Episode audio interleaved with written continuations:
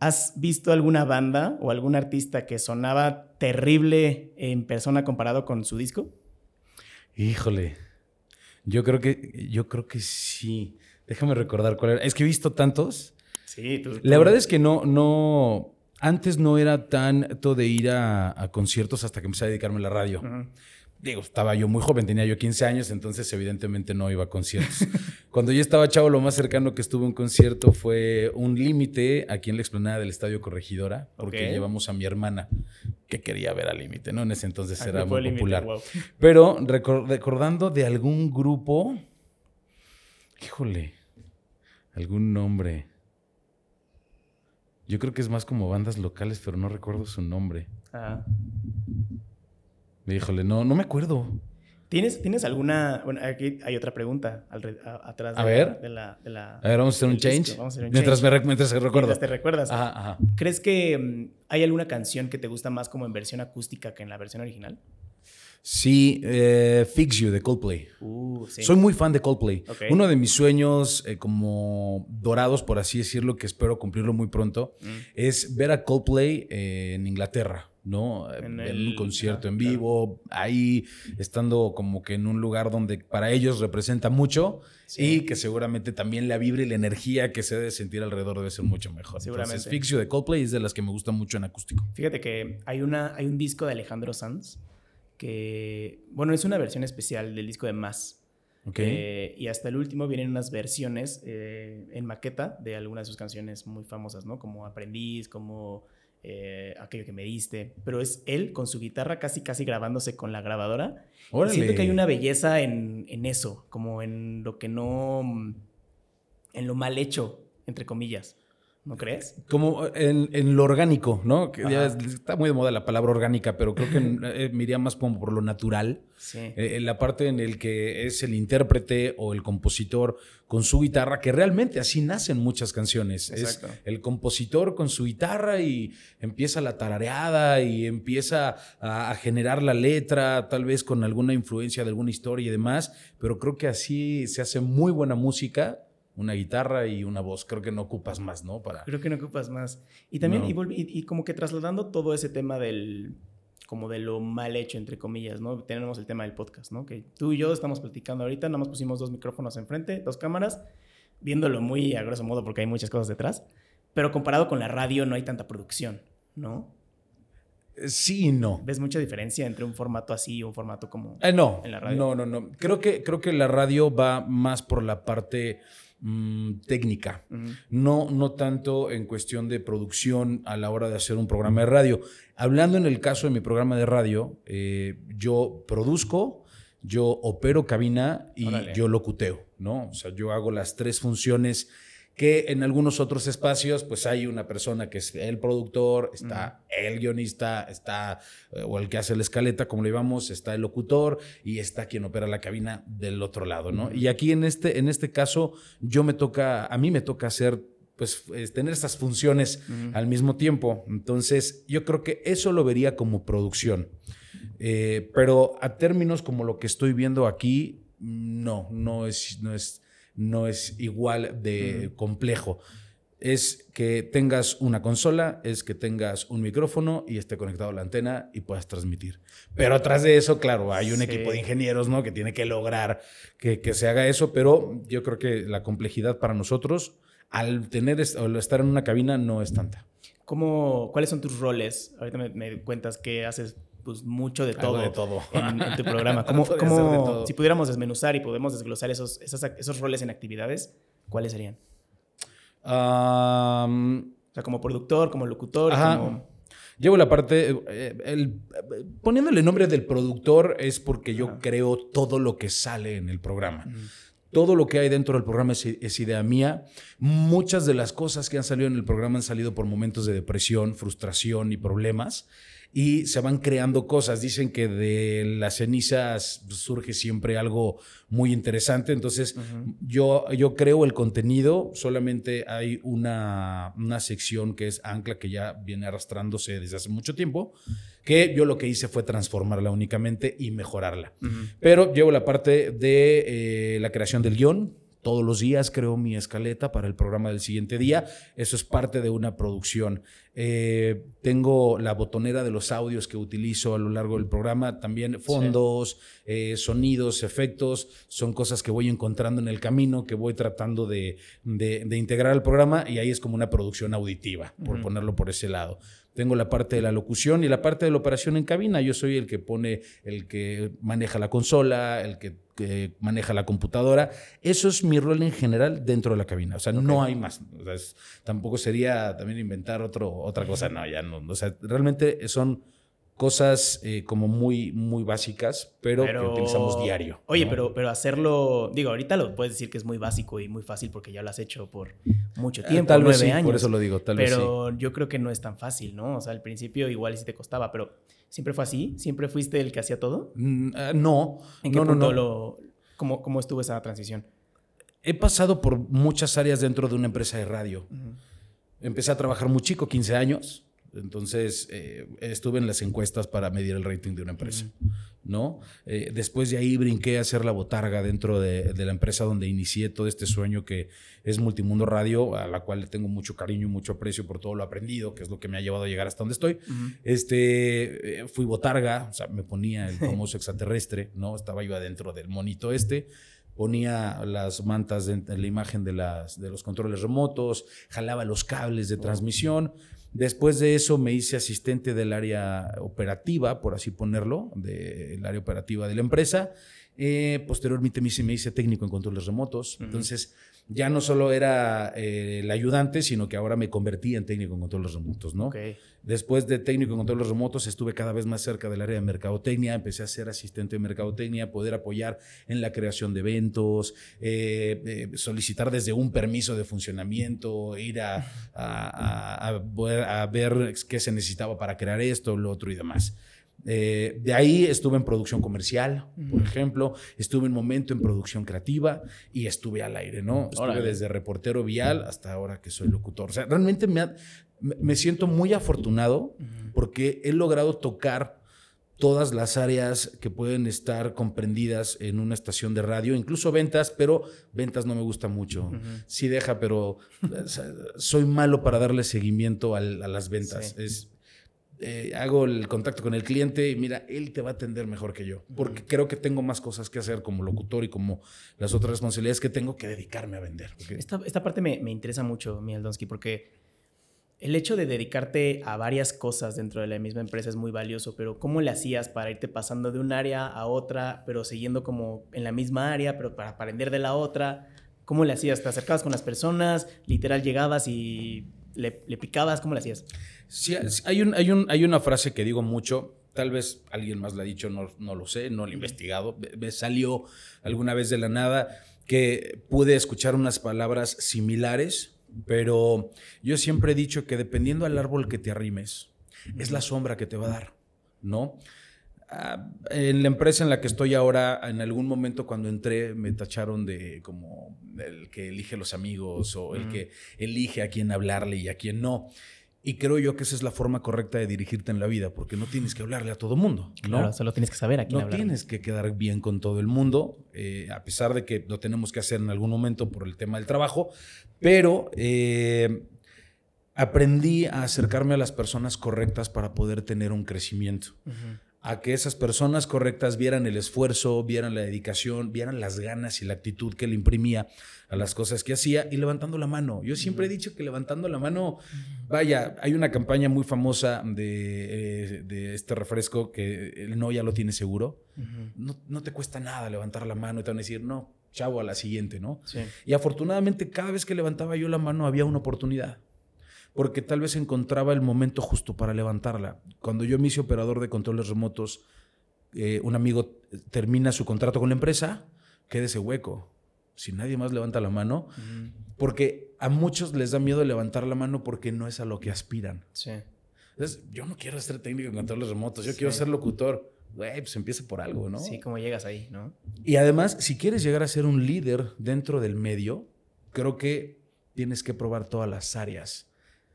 No puedes estancarte en una, ¿no? O sea, si vas a ser locutor, únicamente vas a estar de locutor, ¿no? Y vas a formar parte de una plantilla de locutores y vas a tener éxito y demás, pero no vas a saber qué se maneja por atrás. Entonces, eso me ayudó a ir conociendo todo el mundo de la radio desde, desde, desde las entrañas y poder estar el día de hoy donde, donde estoy, ¿no? Entonces, y fue levantando la mano porque siempre hay alguien que no quiere hacer la chamba de alguien más.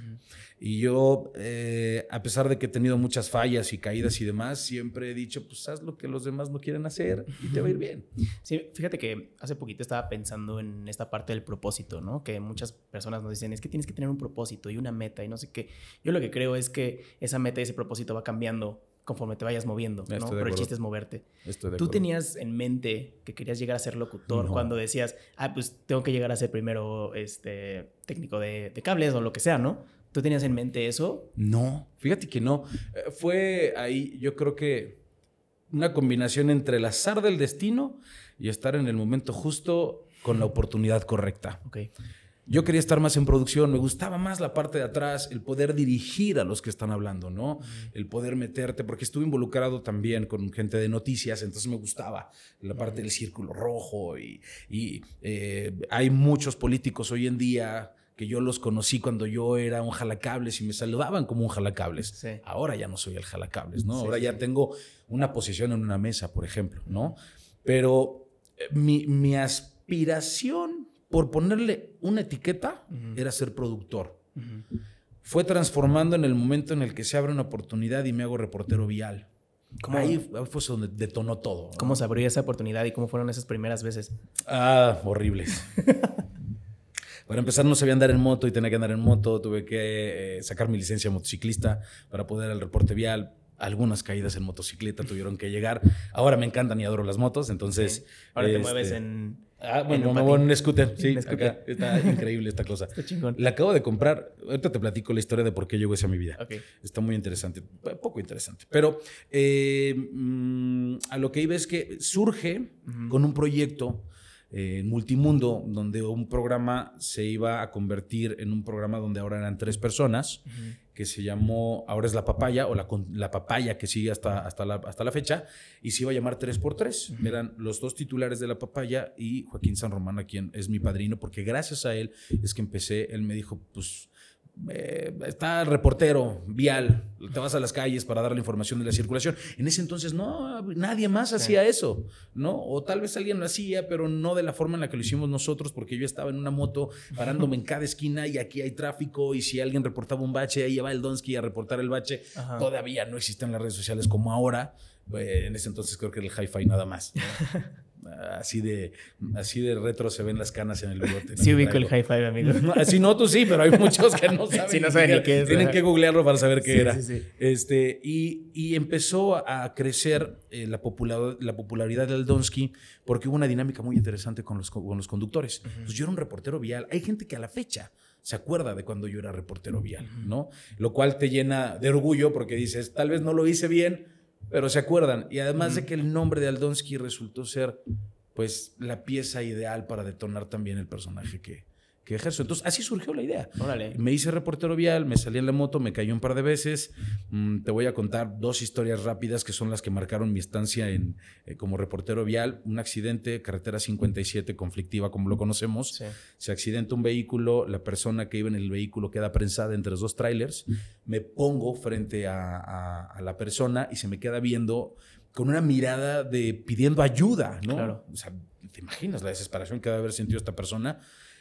Y, ese, y después de eso me avisan que el señor falleció en el hospital y lo soñé durante mucho tiempo. Desde las cosas de recuerdo. Porque yo estaba en el momento de la acción, ya conocía policías, ya conocía bomberos, gente de ambulancia, gente de federales y demás. Entonces ya me dejaban entrar casi hasta las entrañas del accidente, ¿no? Entonces eso impactó mucho. Y la otra cosa que también impactó mucho, es graciosa, estaban construyendo Paseo Constituyentes hace muchos años. Sí. Estaban poniendo las ballenas.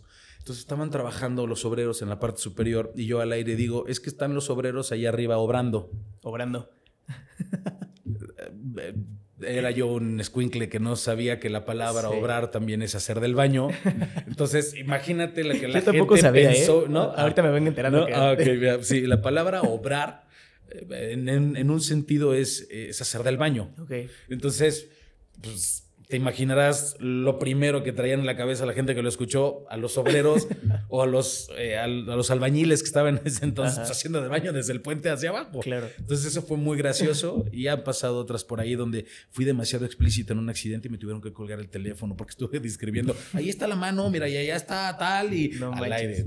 Pero son cosas que tienes que ir aprendiendo para para poder ser mesurado y eso me llevó a una línea de la radio en la que trabajo hoy. Y es que también, o sea, tienes una gran responsabilidad porque no le hablas a tres personas, güey, o sea, le hablas a muchas, muchas personas. Y este tipo de errores, digo, ahorita ya, ya tienes esta, este aprendizaje, pero en ese entonces probablemente te podían salvar tantito porque no, no, existían las redes sociales o no estaban como ahora, ¿no? Pero ahorita con el tema de las cancelaciones. Me hubieran quemado horrible. Sí, te hubieran quemado horrible. me, quiero regresar al, al, al Aldonsky. E, eres Aldo, Aldo González. Aldo González, sí. ¿Cómo, cómo surgió el Aldonsky? Porque si es muy catchy. ¿Cómo se te ocurrió? ¿Cómo, ¿Cómo surgió? No se me ocurrió a mí quisiera colgarme la palomita, pero no. Esa creatividad no fue mía. Jos, que es conductor de La Papaya, cuando estábamos antes de entrar, surgió el nombre de Aldonsky mucho antes de entrar a La Papaya, porque yo ya trabajaba ahí en el radio, pues ya había una relación como muy interesante entre todos, ya éramos amigos y había una camaradería como muy padre. Entonces, eh, mi nombre es Aldo González. El nombre real como inició fue Aldonsky Gonzalorov. El Gonzalorov se lo quité porque no pegó y era más complicado de pronunciarlo completo. Y se quedó nada más en Aldonsky. Y la historia empezó a crecer porque todo salía con la dinámica a la hora del radio era la, imitar la escena de las cochinillas de la película de bichos, que son dos rusas. Mm, claro. Yo era ruso, entonces cuando yo entraba al aire eh, me presentaban y vámonos con Aldonsky, que está el reporte bien en las calles y empezaban José y David, tarras, tarras, tarras, tarras, tarras, tarras. Y yo decía desde el otro lado, en la transmisión que hacía desde la camioneta, despedido, hey, que es lo que hacen las cochinillas. Entonces de ahí empezó a tomar este, mucha detonanta, eh, se detonó el nombre de Aldonsky gracias a eso, pero el apodo me lo puso Jos. Es, es eh, un chavito güero, eh, con parecido, por así decirlo, los rusos son blancos, ¿no? Soy más polaco que ruso, pero realmente es ruso. Y de ahí surgió, a él se le ocurrió y quedó que ya está registrado Jos, lo siento. qué, padre, qué, padre, porque, o sea, justo como decías, ¿no? O sea, como que encontrar este nombre catchy, más estar como presente y la gente como que se le queda ese nombre y ya te empieza a ubicar, más la voz, más más la energía que traes, güey. O sea, e-, es como unos grandes ingredientes para formar una gran, un gran resultado. Todo se fue construyendo, ¿eh? Sí, claro. Todo se fue construyendo. Eh, yo siempre he dicho que los locutores somos actores de la vida somos los que nunca podemos estar de malas, al igual que los que conducen televisión o hacen por el estilo. Ahora es diferente, ahora hay una radio más orgánica donde sí podemos enojarnos, ¿no? Porque ya nos estamos convirtiendo ya en personas comunes y corrientes. Antes eran inalcanzables, eran los ídolos, porque la radio mandaba, ¿no? Incluso a veces más que la televisión. Pero pues llega un momento en el que obviamente las plataformas digitales empiezan a equilibrar las cosas. Entonces, si empiezan a generar contenido demasiado orgánico y más natural, pues creo que tienes que irte por allá porque es lo que la gente empieza a buscar. Pero eh, es un personaje que se fue construyendo a base de caídas, de errores, eh, de aprender el trato de la gente, a aprender a ser empático, a aprender a saber escuchar a las personas, qué es lo que quieren. Y sobre todo yo me, baso en una línea media, yo no utilizo el albur, no utilizo el doble sentido, no utilizo palabras altisonantes. Eh, en mi vida normal sí las uso, no, no, soy un santo tampoco sin errores, pero en el radio procuro ser lo más respetuoso posible con el auditorio porque siempre entendí que si tú le faltas el respeto al auditorio, les abres la puerta para que ellos te falten el respeto. Y si mantienes una línea, yo siempre, yo siempre pensé que en el camino fui construyendo este personaje para que fuera para todos.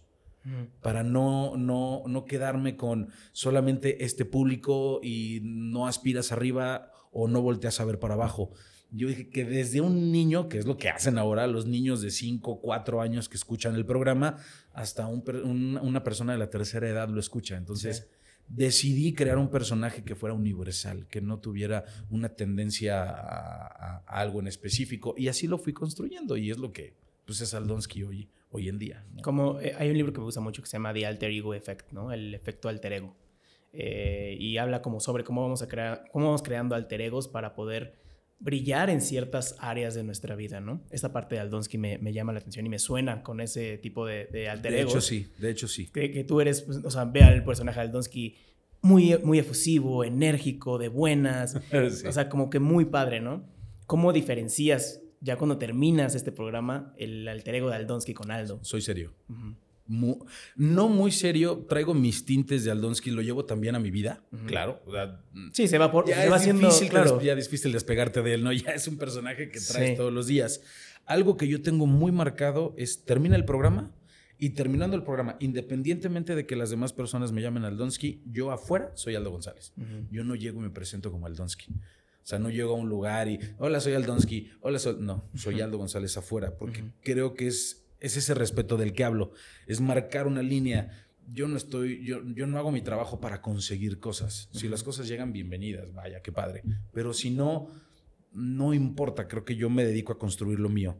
Entonces, ese alter ego es una persona seria, eh, no puedo decir introvertida porque si no, Aldonsky no, no existiría, eh, pero un poco cerrado. Eh, tengo muchas inseguridades, por ejemplo, que gracias al personaje, pues desaparecen las inseguridades porque te conviertes en un personaje que tiene que ser 100% empático, pero creo que sí hay, hay, yo siempre he dicho que Aldonsky es un lado A y mi vida personal es un lado B, o la personalidad del Aldo, Aldo González y Aldonsky hay un lado A y un lado B, y cuando se acaba el cassette del lado A, tienes que, el lado A, tienes que cambiar el cassette y darle play al lado B. ¿Crees, ¿Crees que es importante hacer este cambio para cualquiera que se dedica ya sea a la radio, ya sea a la tele? No, no yo creo que no. influencers, ¿no? Yo creo que no. Creo que los influencers terminan siendo también un personaje. Sí, claro. No.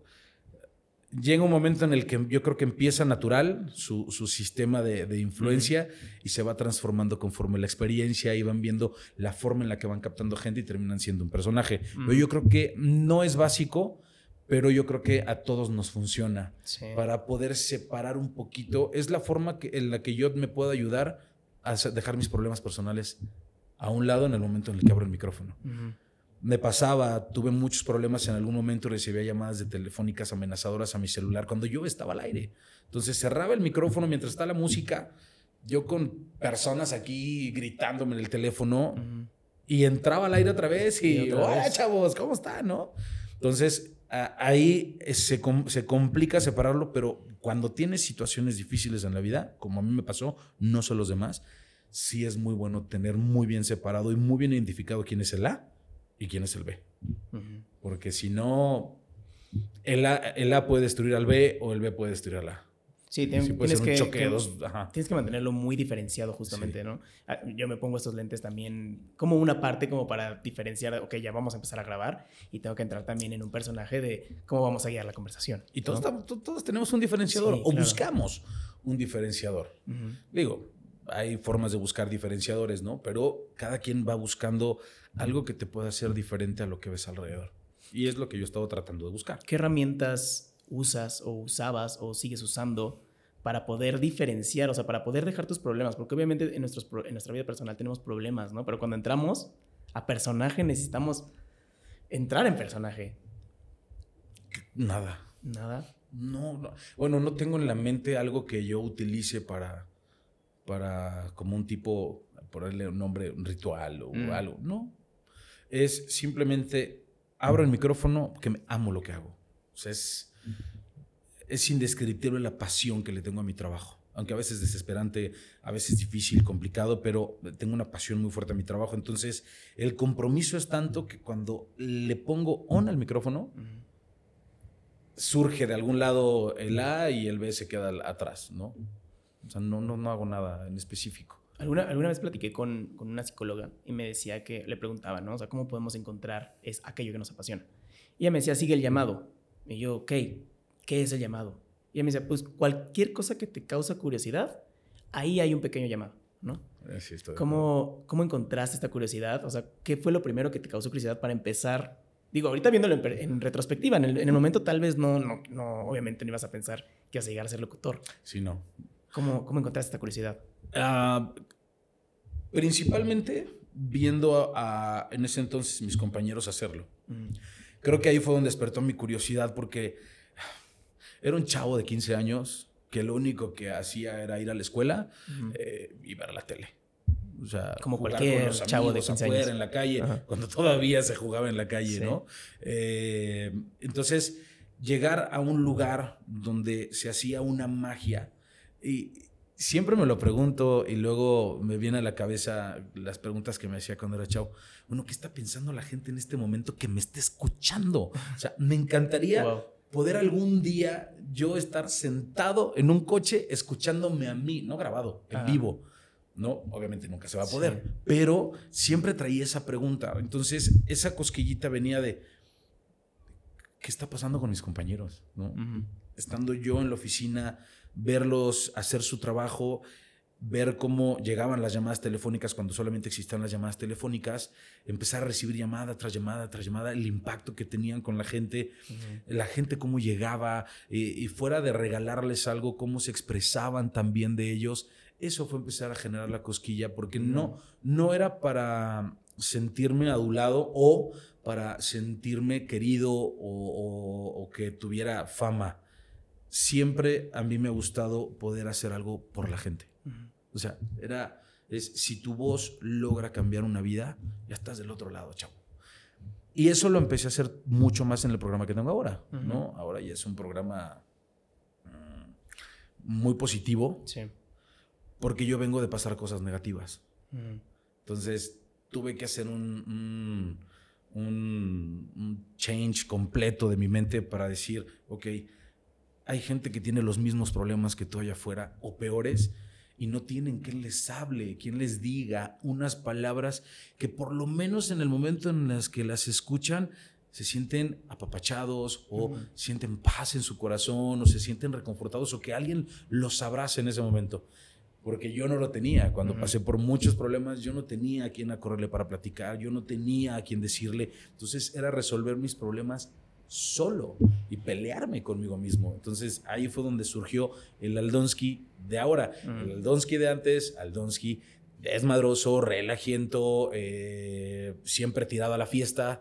Llega un momento en el que logras sentar cabeza después de tantos problemas, viene un Aldonsky más positivo, viene el cambio cuando viene la parte de la familia, donde está la esposa, donde están los hijos. Entonces se, se, ha, ido, ha ido evolucionando y tal vez estas etapas lo marcaron para lograr ser el Aldonsky que es hoy en día. ¿Cuáles son estas partes negativas, Aldo? Si, si te sientes cómodo. No, no tengo problema. Ah, hay dos personas que marcaron eh, mucho mi vida eh, en cuestión problemática. No sé si fue culpa de ellos o fue culpa mía, pero fueron problemas donde ya entraba la agresión, entraba eh, como la falta de respeto. No voy a contar específicamente el problema porque la historia es muy larga, pero eh, todo, todo inicia cuando conozco dos personas que sus intenciones pues no eran las, las mejores, ¿no? Y pues, termina en un desenlace complicado, fatal, difícil, ¿no?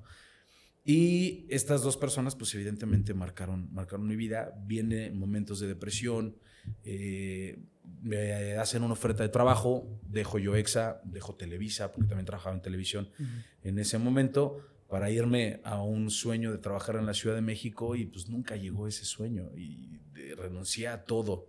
Entonces viene la depresión, vienen momentos complicados y es ahí donde surge la oportunidad de entrar a la empresa en la que estoy y eso me ayudó a, a poder construir lo que soy ahora. Pero para ponerlo así rápido, son personas no gratas que llegaron a mi vida y el abuso de confianza llevó a generar una catástrofe completa en mi vida. ¿Qué te mantenía motivado? Digo, o sea, a pesar de todo eso, ¿qué era lo que te motivaba a decir, pues no voy a parar, voy a seguirle?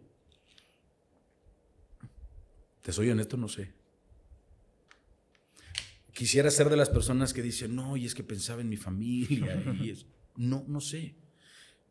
Simplemente yo quería seguir luchando, seguir trabajando, seguir persiguiendo mi sueño. Y yo creo que era lo que me mantenía.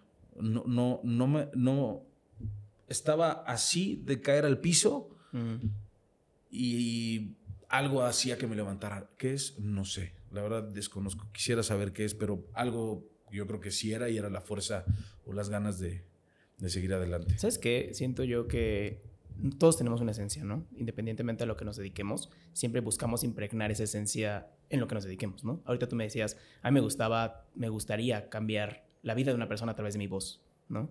Y si ahorita muriera el radio, seguramente encontrarías una forma y claro, de hacerlo. En automático. En automático, y o sea, cualquier cosa. Pero esa, esa, esa, esencia es la que permea en todo lo que haces.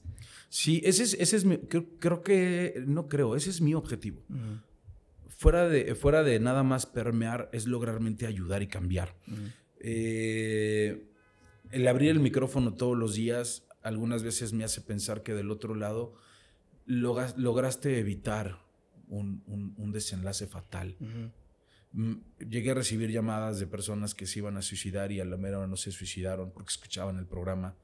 Yo no sé si era verdad o era mentira, pero en ese momento me llenaba el corazón eh, en estos días recibí un mensaje que decía, no te escribimos porque siempre salimos a las carreras, pero todos los días te escuchamos y marcas no solo mi vida, la vida de mis hijos y la vida de mi esposa, y nos has ayudado mucho a salir adelante. Ese tipo de mensajes te dice que lo estás haciendo bien. Sí. Lo estás haciendo bien con los de afuera, aunque tú no lo estés haciendo bien contigo mismo. ¿Sí me explico? ¿Crees que esta parte también es interesante, no? O sea, muchas veces por el, ser humano siempre busca trascender, ¿no? Y la forma de trascender siempre es a través de los demás. Em, sí, sin verse a uno mismo. Sin verse a uno mismo, ¿no? Y, le pasa a cualquiera, a mí me pasa a todos, como que siempre buscamos estar bien para los demás y muy pocas veces estamos bien para nosotros. Sí, creo que eso hoy en día está cambiando un poco. Sí. Creo que la filosofía de las nuevas generaciones van más enfocadas en primero yo eh, y ahora sí los demás bye. ¿Sí crees que es un tema generacional? Sí, sí, porque antes bueno, no lo veía yo así, pero ahora que veo que muchos jóvenes como que están más preocupados por sus necesidades que por las necesidades de los demás, eso habla de que hay un pensamiento más interno que externo.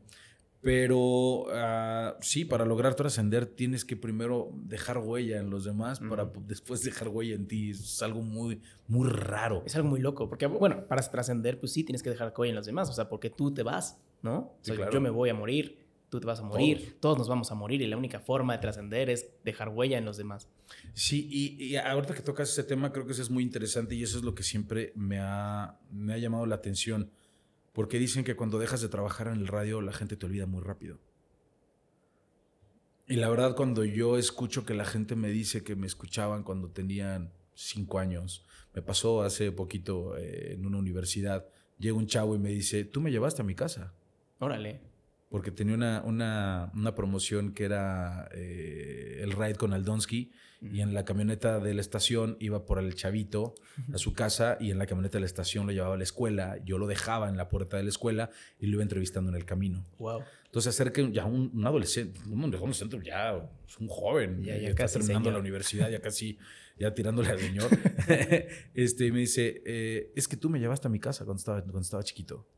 Le marcaste. Uno dije, ay güey, ya estoy viejo o ya estoy grande, no viejo, ya estoy grande.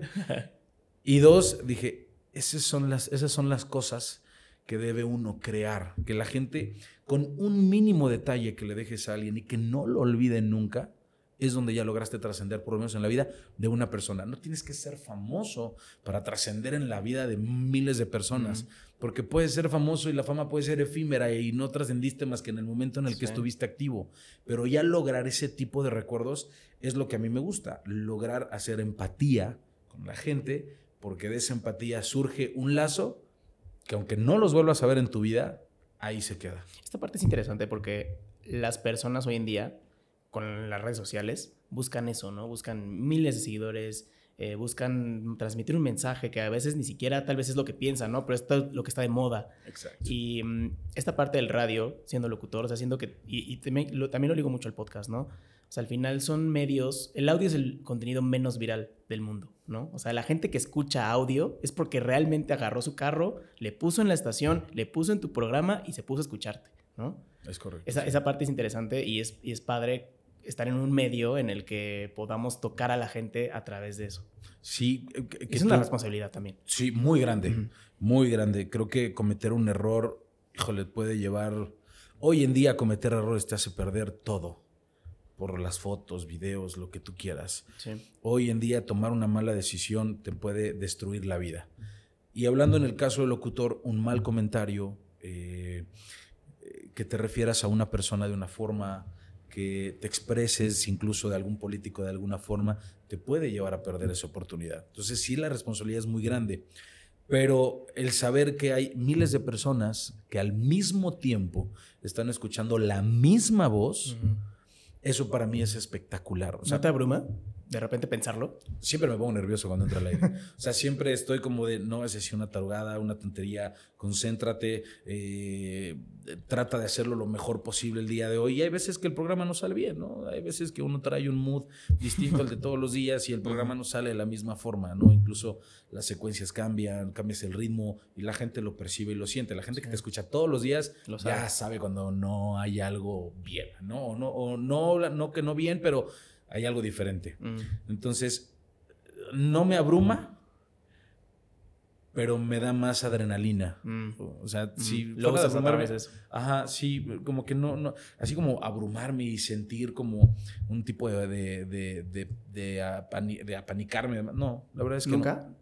Sí, claro, cuando empecé, claro. Sí, no, cuando empecé, sí. ahorita, es, ahorita es muy fácil, ya llevas más de 20 años en radio, 9 en tu programa. Y me sigo poniendo nervioso y me acaba de pasar en estos días, tuve una junta de trabajo, pero con personalidades de las diferentes dependencias de, gobierno, este, y con una persona que quiero mucho que es el director del DIF estatal, este, que le tengo mucho cariño porque la verdad me ha tratado muy bien a pesar de que no no coincidimos siempre, ni platicamos diario, ni nuestros amigos, pero le tengo cariño porque me ha tratado muy bien todas las cosas que tienen que ver de trabajo. Y me toca dar una presentación y así, ahí sí tenía pánico.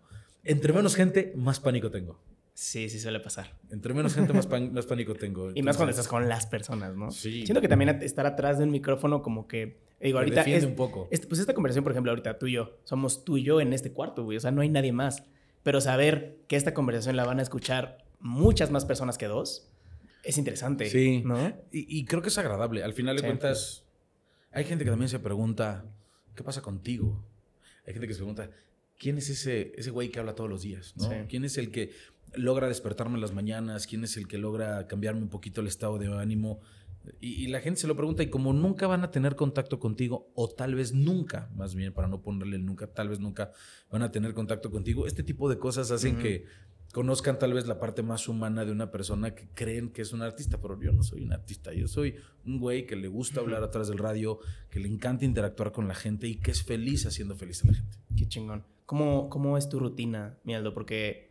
es difícil. Es que tu programa empieza muy temprano y ha empezado temprano por mucho tiempo. ¿Cómo le has hecho para también crear una rutina para poder llegar a, o sea, a tiempo? Porque también un programa de radio tiene que empezar a tiempo. Eh, vamos a omitir la parte de la tiempo. ok. No, no, no. Sí, trato de ser muy responsable. Sí, tengo una, una, rutina muy marcada. El programa empieza a las 5 de la mañana, de hace un tiempo para acá.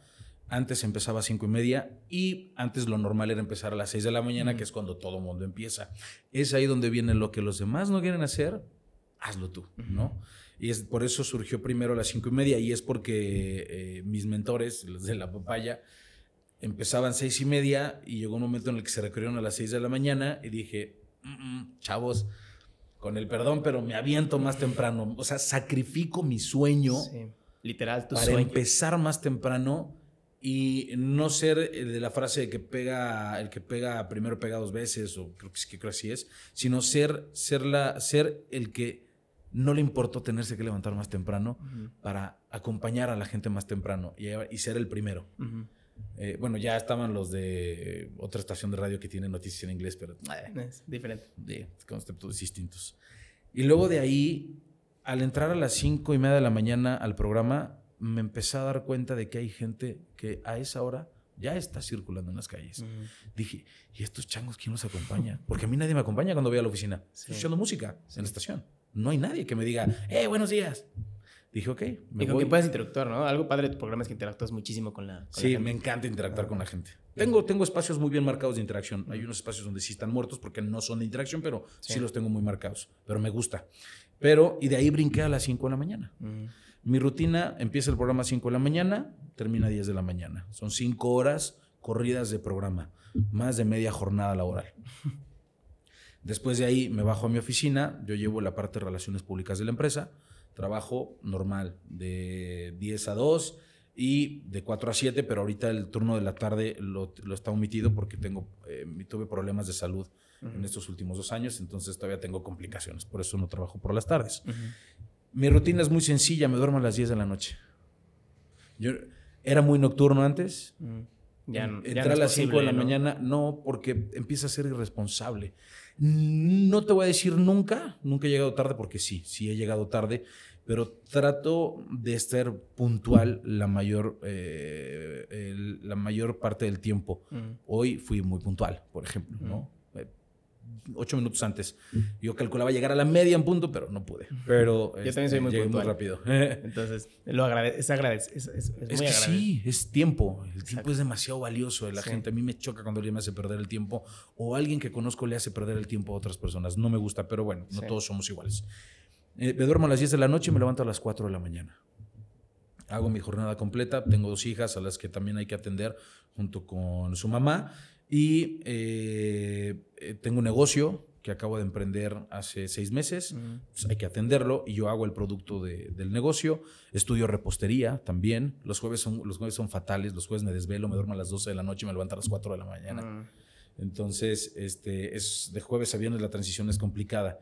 No voy a decir que ya me acostumbré porque no, no me he acostumbrado. No, creo que te termines de acostumbrar. No, jamás, no me sigo levantando a regañadientes y sin ganas. Pero si algo me hace que me levante es el que voy a llegar, tal vez con la posibilidad de cambiar la vida de una persona ese día, ¿no? Y de que pues estoy vivo, aunque me levante con flojera y demás, estoy vivo y creo que eso se agradece.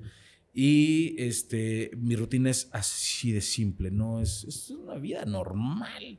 O sea, los que entran a las 5, a las 6 de la mañana y tienen que utilizar el transporte personal, se levantan a las 3 de la mañana, ¿no?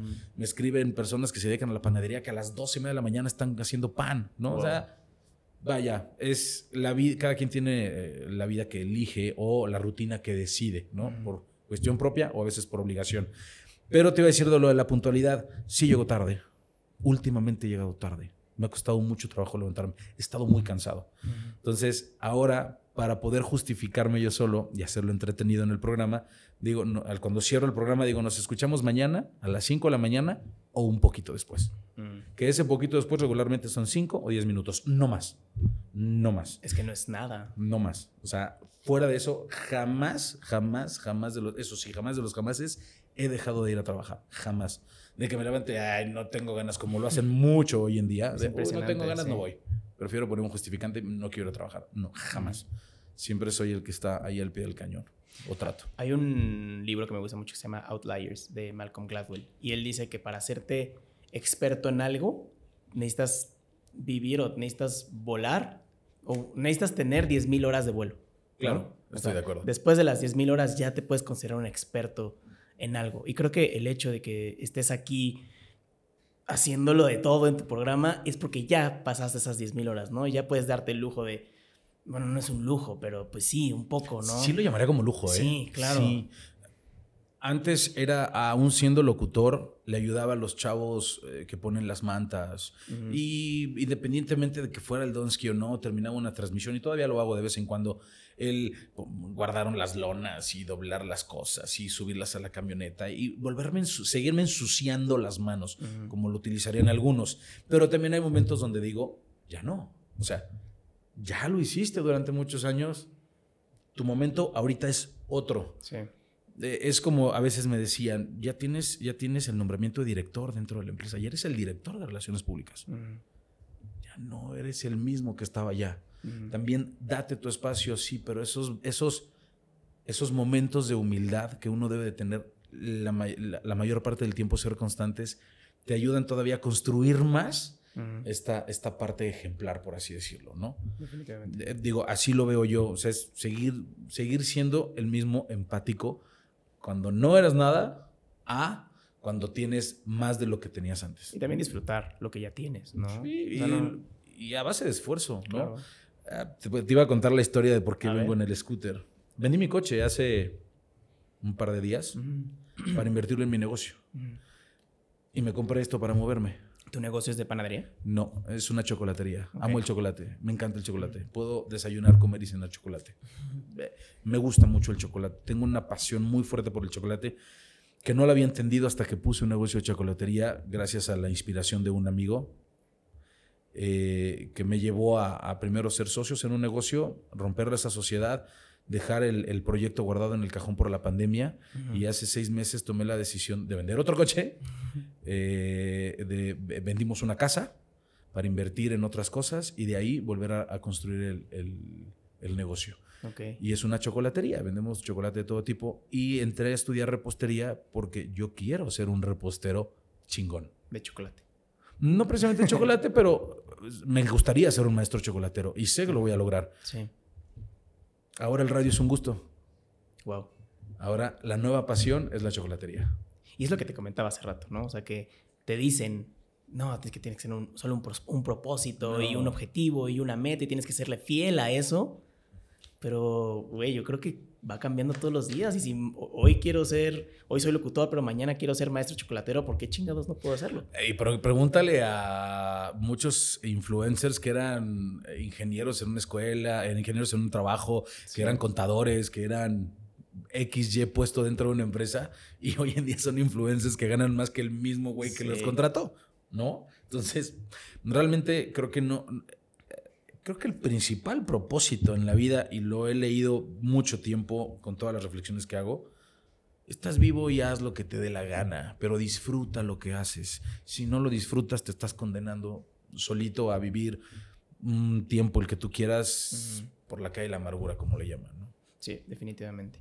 ¿Cuál es tu, cómo cuidas tu dieta de contenido para ser responsable a la hora de estar enfrente de un micrófono, no?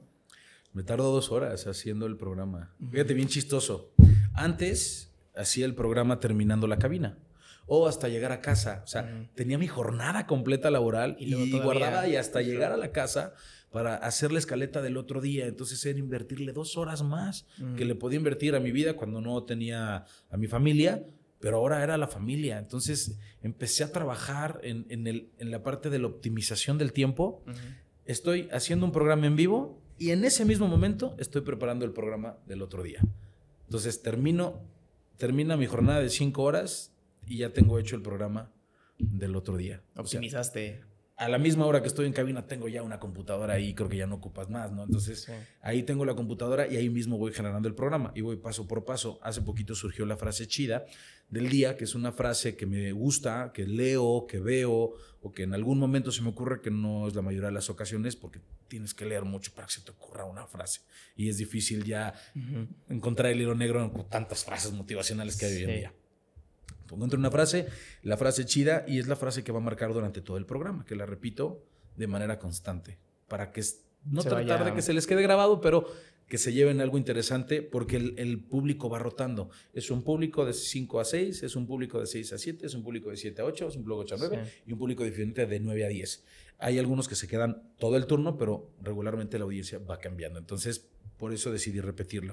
La frase chida porque entendí que si te levantas con un pensamiento positivo, en algo te ayuda, en algo. O sea, en algo es como cuando tuviste una extraordinaria noche y te levantas muy de buenas y cantando, es lo mismo, si no te levantas así, lee una frase una y otra vez y empiezas a generar algo en ti. Por eso metí la frase chida. Y después de eso viene lo típico, lo natural. Eh, preparo una noticia curiosa que no sea ofensiva, que no hable de temas complicados y tan diversos, que generen mucha polémica y opinión, porque es meterte en camisa de once varas para ti puede ser, hoy me pasó, justo hoy me pasó, digo, no voy a poner en contexto el día que es, pero no, fue ayer, mentira, ayer me pasó. Eh, un miércoles, mitad de semana. Tengo una, sección que se llama El Momento de los Chavorrucos. Ese Momento de los Chavorrucos es poner ahorita canciones de la década de los noventas en español, lo más escuchado en los noventas, y era Give Me the Power. De Molotov. de Molotov. Soy fan de Molotov también.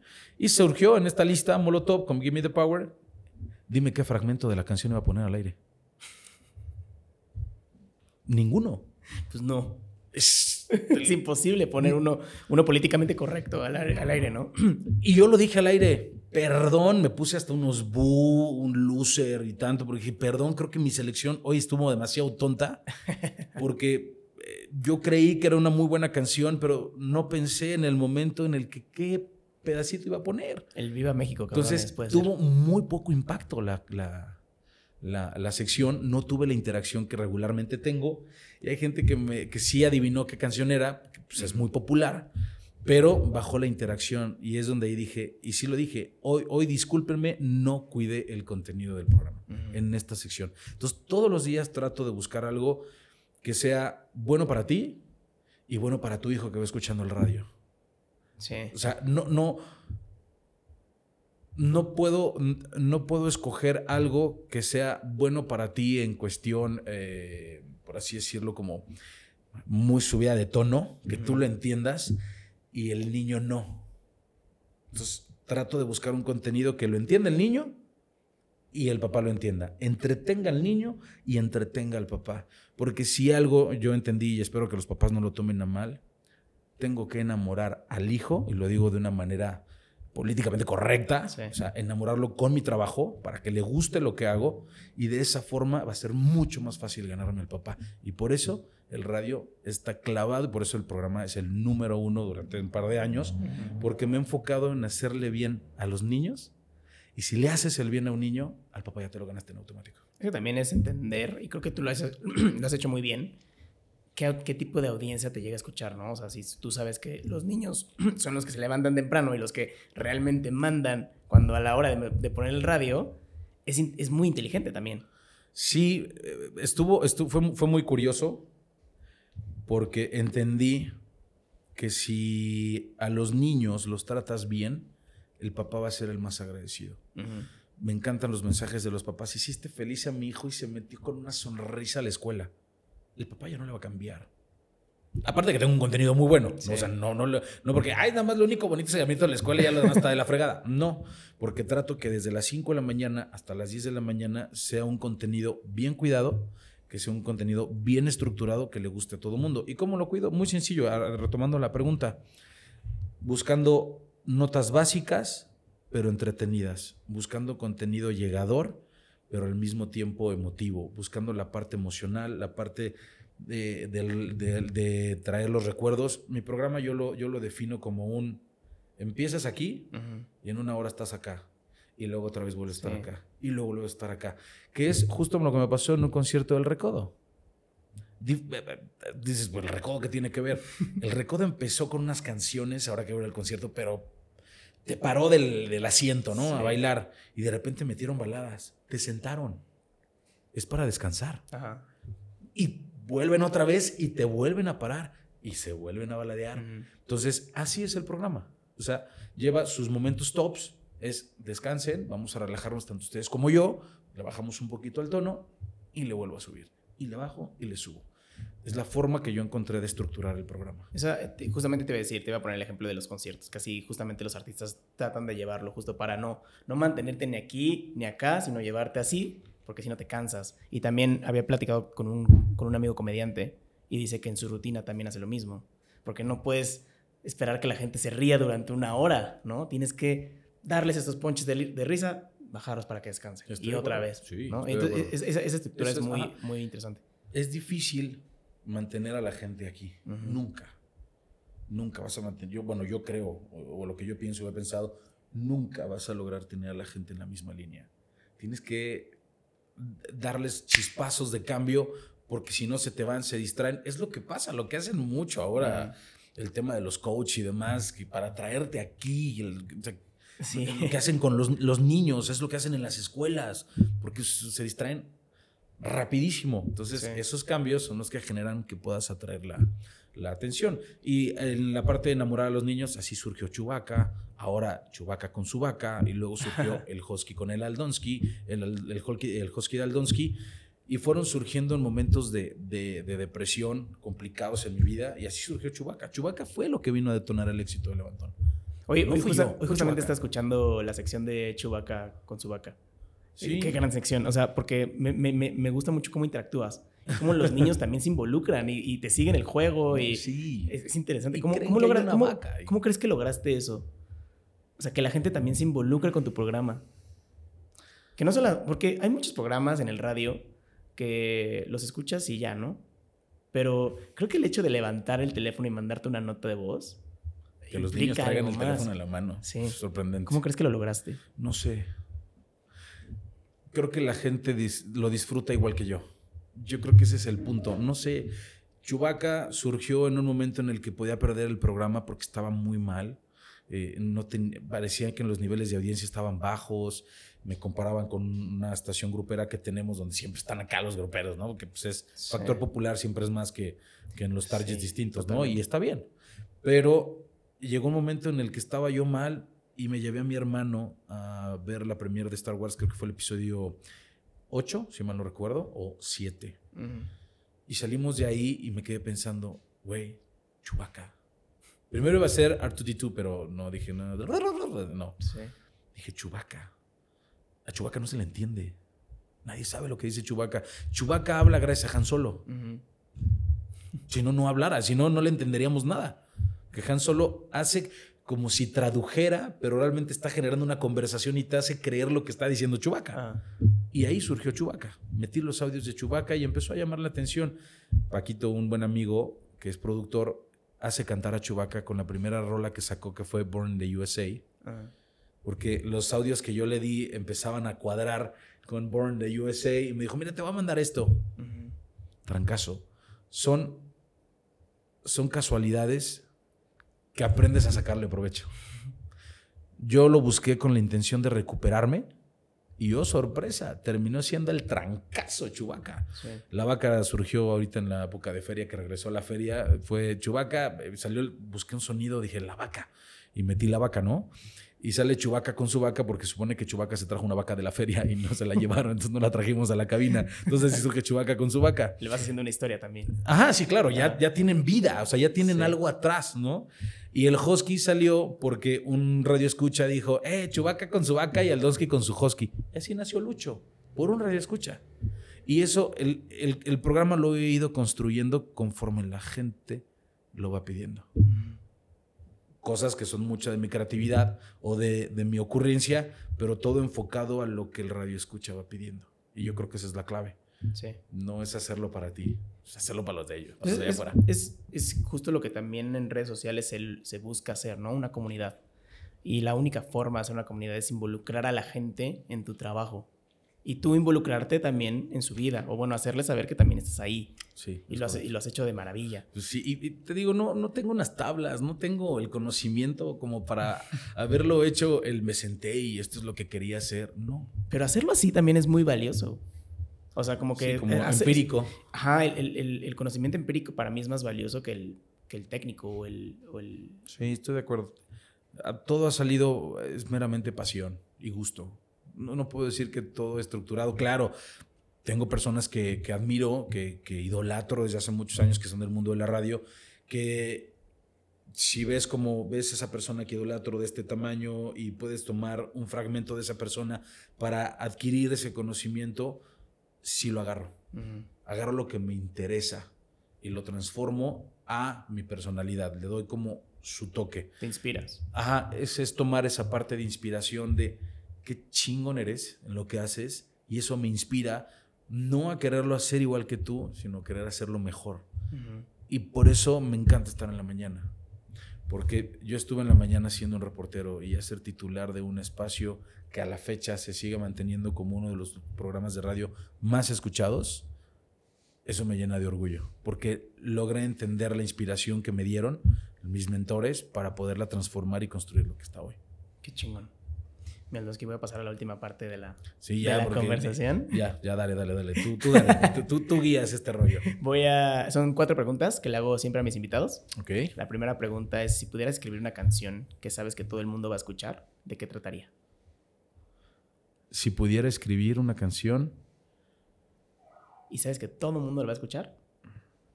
Justo hoy, hoy, hoy dije unas palabras que, que me llegaron, casi lloro a la hora que estoy dando la reflexión del programa de hoy el que no se nos haga tarde. Que no, ya me puse otra vez como melancolillo. Que no se nos haga tarde para vivir. Que no se nos haga tarde para pedir perdón y tampoco para perdonar. Estamos tan preocupados por todo lo que está sucediendo a nuestro alrededor que lo que menos nos preocupamos es llegar a tiempo a vivir la vida. Y siempre se nos hace tarde y se nos pasan los años caminando y ni siquiera los vemos pasar. Mucha gente lo dice, eh, ay, es que parece ayer, imagínate, parece ayer que lo viví. Y todo lo que entre hoy y el ayer de hace 20 años, ¿dónde está? ¿No?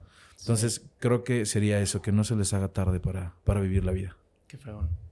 ¿Qué haces ¿Qué es eso que haces todos los días para hacerle fiel a tu pasión? ¿Qué es lo que hago todos los días para hacerle fiel a mi pasión? primero levantarme. Yo creo que eso es lo primero. lograr levantarme. Sí, lograr levantarte ya, ya es el avance. ajá, sí, ya. Yo creo que es eso. No, no, no. Soy, soy una persona de poca filosofía que no, no, es, no es tan profundo en lo que dice. Entonces, por eso te podría decir que no hago nada. Es que... Con el simple hecho de haberme levantado ya hice todo. Sí. Porque cualquier otra persona tal vez hubiera preferido quedarse dormida. Con eso ya hice todo para hacer lo que me gusta. Ya eres fiel a tu pasión. Sí, claro. ya, pues ya llegar a llegar al radio temprano. Empecé levantándome. Qué cool. Si, si pudieras mencionarme algún libro, algún podcast, algún artículo, lo que se te ocurra, que te mantenga inspirado hoy en día, ¿cuál sería? Puede ser una película, lo que se te ocurra. Eh, es que películas tengo, tengo, tengo varias que me gustan mucho. Hay, hay una película que se llama Australia. Es protagonizada por Hugh Jackman y Nicole Kidman. Es una película que dura casi cuatro horas larguísima. ¿No la has visto? No, no la he visto. Vela, te la recomiendo, es muy buena. La voy a ver. Y esa película habla, habla mucho de el, cómo están los que te quieren ver siempre aquí y aún así sales a flote y logras el objetivo, ¿no? Creo que esa película la vi N cantidad de veces. Lloré las N cantidad de veces que la vi este, y ahora una que me acaba de marcar, que si no la he visto también se las recomiendo, es la de El vecino gruñón de Tom Hanks. Mm, con esta Mariana Treviño, ¿no? Sí. ¿Ya la viste? No, no la he visto. Vela. La quiero ver.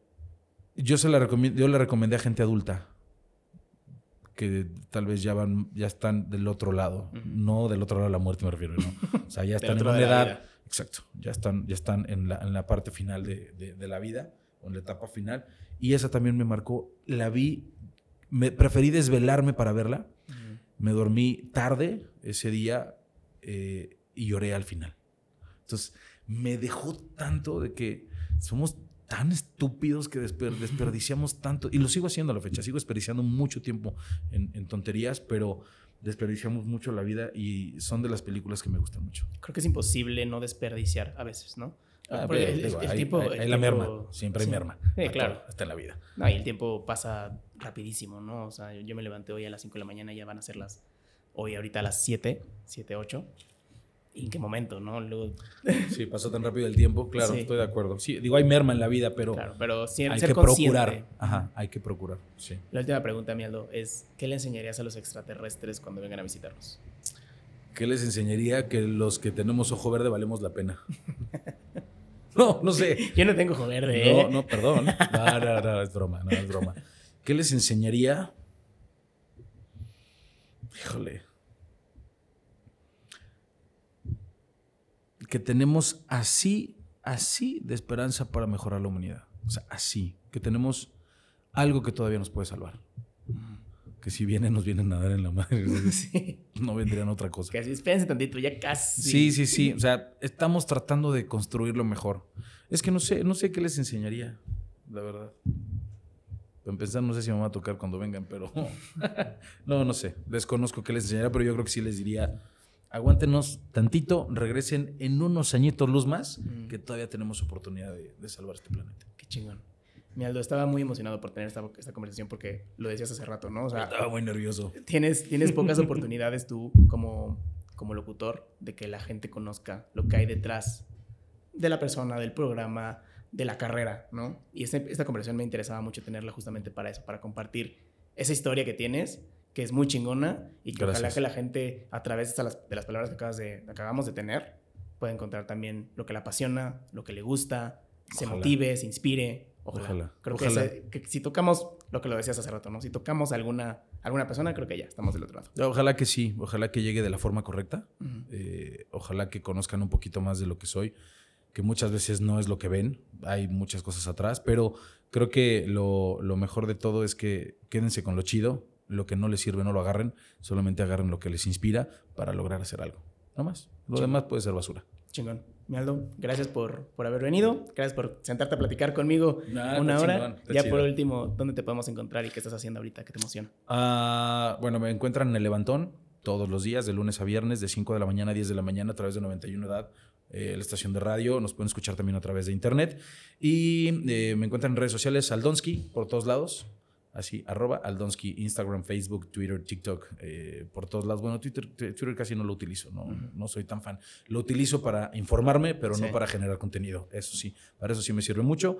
Y bueno, estoy en, estoy en radio y visiten mi negocio, se llama Que Chulos Chocolates. Eh, mi, esposa es la chula, yo soy el chulo y por eso se llama Que Chulos Chocolates. ¿En dónde está? En Pino Suárez, en el centro, eh, antes de llegar a Allende. Ahí van a encontrar una gran variedad de chocolates deliciosos y eso es lo que ahora me dedico. Es Amo el chocolate y definitivamente voy a ir a, visitarte. Ah, ahorita no vaya, está en remodelación, pero... Bueno, cuando me digas Espero que cuando salga este episodio... Sí, claro, cuando salga este episodio ya va a estar abierto, ya, ya, va a estar abierto. Eso sí cuenta con él. Súper bien. Mialdo, muchas gracias por venir. Muchas gracias. Que todos tengan una gran semana. Nos vemos el siguiente lunes. Bye.